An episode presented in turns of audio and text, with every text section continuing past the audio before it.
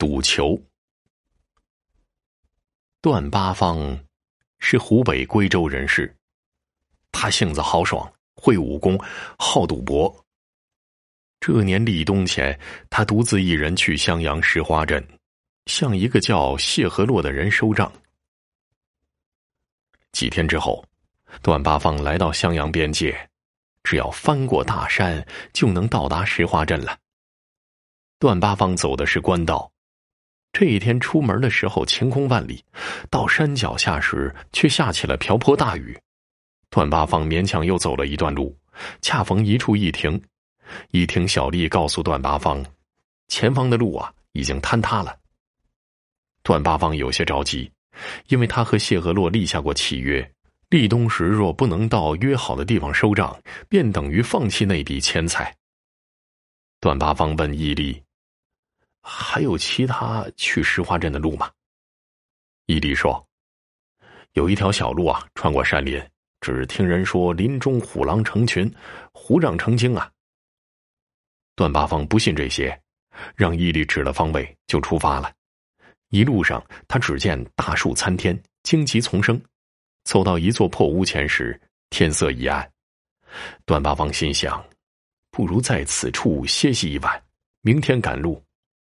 于是，他在破屋内生了一堆火，在火边睡下了。正睡得迷迷糊糊呢，隐约听见有人走进破屋。段八方睁开眼，见是几个拎着灯笼的丫鬟，就问：“哎，你们是什么人？”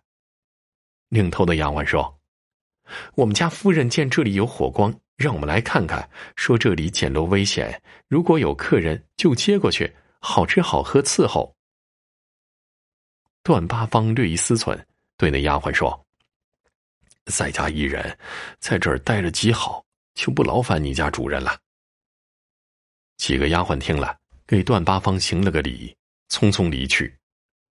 段八方把火烧得更旺一些，正想搞点吃的，就闻到一阵香味飘来，循着气味望去，只见荒山野岭间灯光闪动。原来那几个丫鬟打着灯笼，拎着石篮又回来了。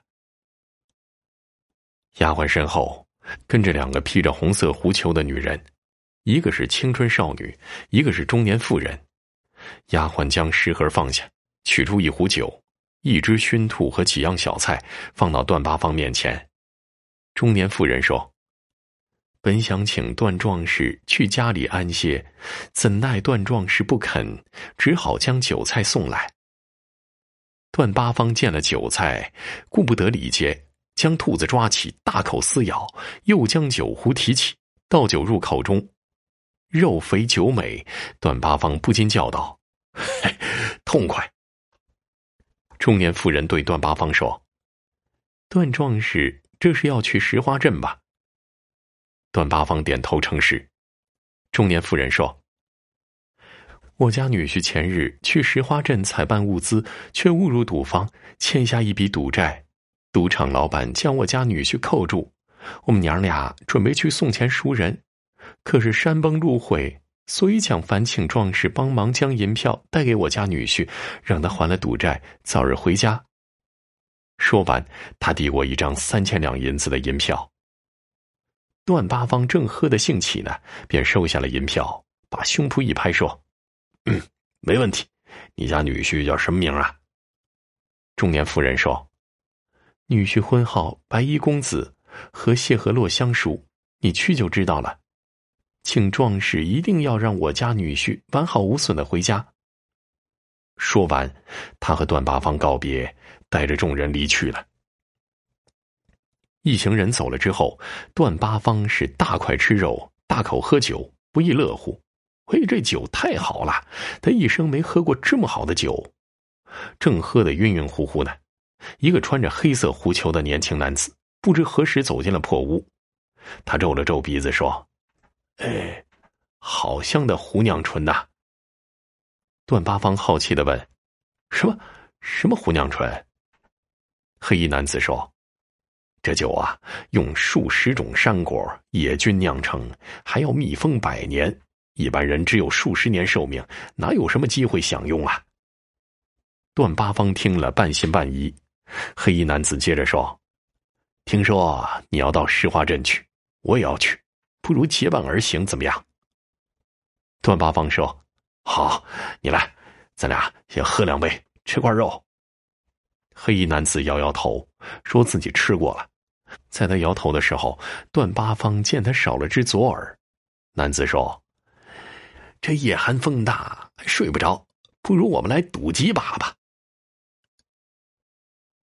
段八方本来就是个赌徒啊，听到“赌”字，正中下怀啊。黑衣男子拿出了牌九，段八方洗好牌，然后发牌。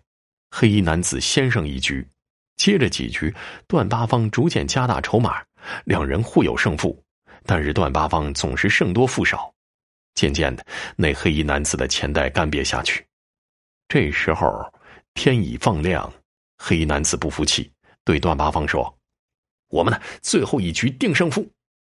段八方指着黑衣男子的钱袋说：“你这已经身无分文了。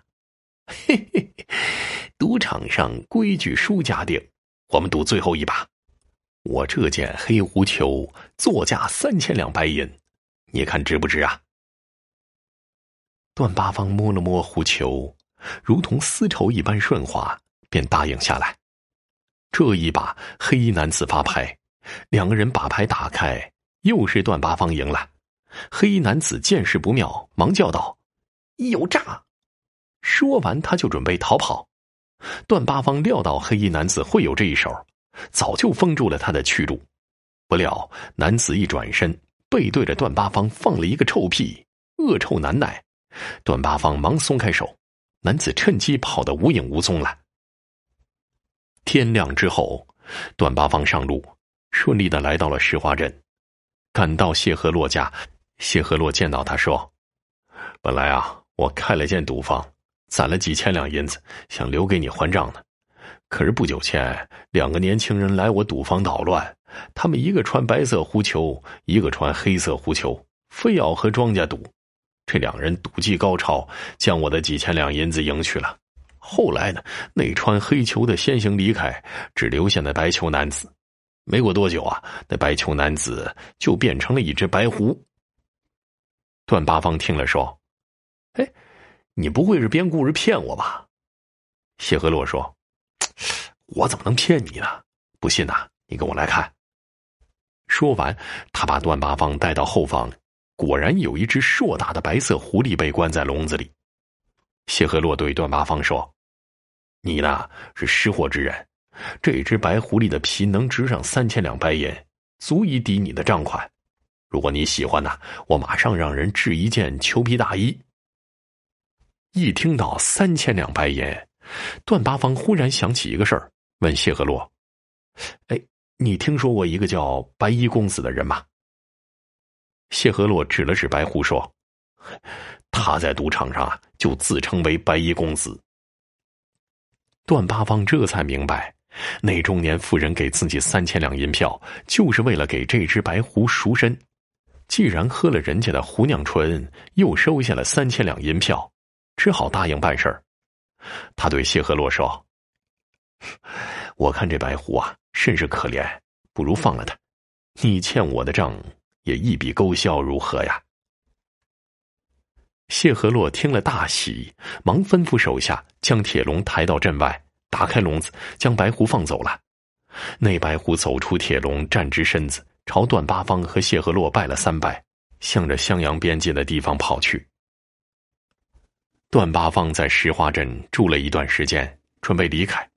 谢和洛前来相送，对他说：“你免了我三千两银子的欠账，今天呢，我也送你一件礼物。”说完，拿出一件黑色的狐裘。段八方仔细一瞅。那狐裘竟然少了一只耳朵，忙问谢和洛怎么来的。谢和洛说：“前几天啊，那穿黑裘的年轻人又来我的赌坊赌钱，我请来捉妖师，给他喝下了显形草煮的茶，让他现了原形。我想呢，上次那只白狐你心慈手软放了，这一次啊，我就先斩后奏，剥了他的皮毛。”段八方哭笑不得，心想。这黑狐和自己赌了一把，竟真的输掉了皮毛和性命啊！段八方带着黑狐裘回家，路过大山的那所破屋时，突然困倦难耐，便在破屋里打了个盹儿。梦中，一只白狐走来，对段八方说：“我就是白衣公子。那黑狐啊，觊觎我的妻子，就骗我去赌坊赌博。就在我赌得忘乎所以的时候，在我的茶中下了显形草，我失去法力，现了真身。后来呢，那黑狐得知你要去救我，就想通过赌博赢走那三千两银子。可是黑狐万万没想到，你是赌场高手。黑狐输红了眼，最后竟然发誓赌皮。这破屋啊，本是供奉真武帝的庙宇，黑狐的誓言应验，落得被剥皮的下场。白衣公子说完，冲着段八方深深的做了个揖。段八方醒来，在那破屋里找了半天，果真在屋子角落里找到一块破匾，尚书“真武庙”。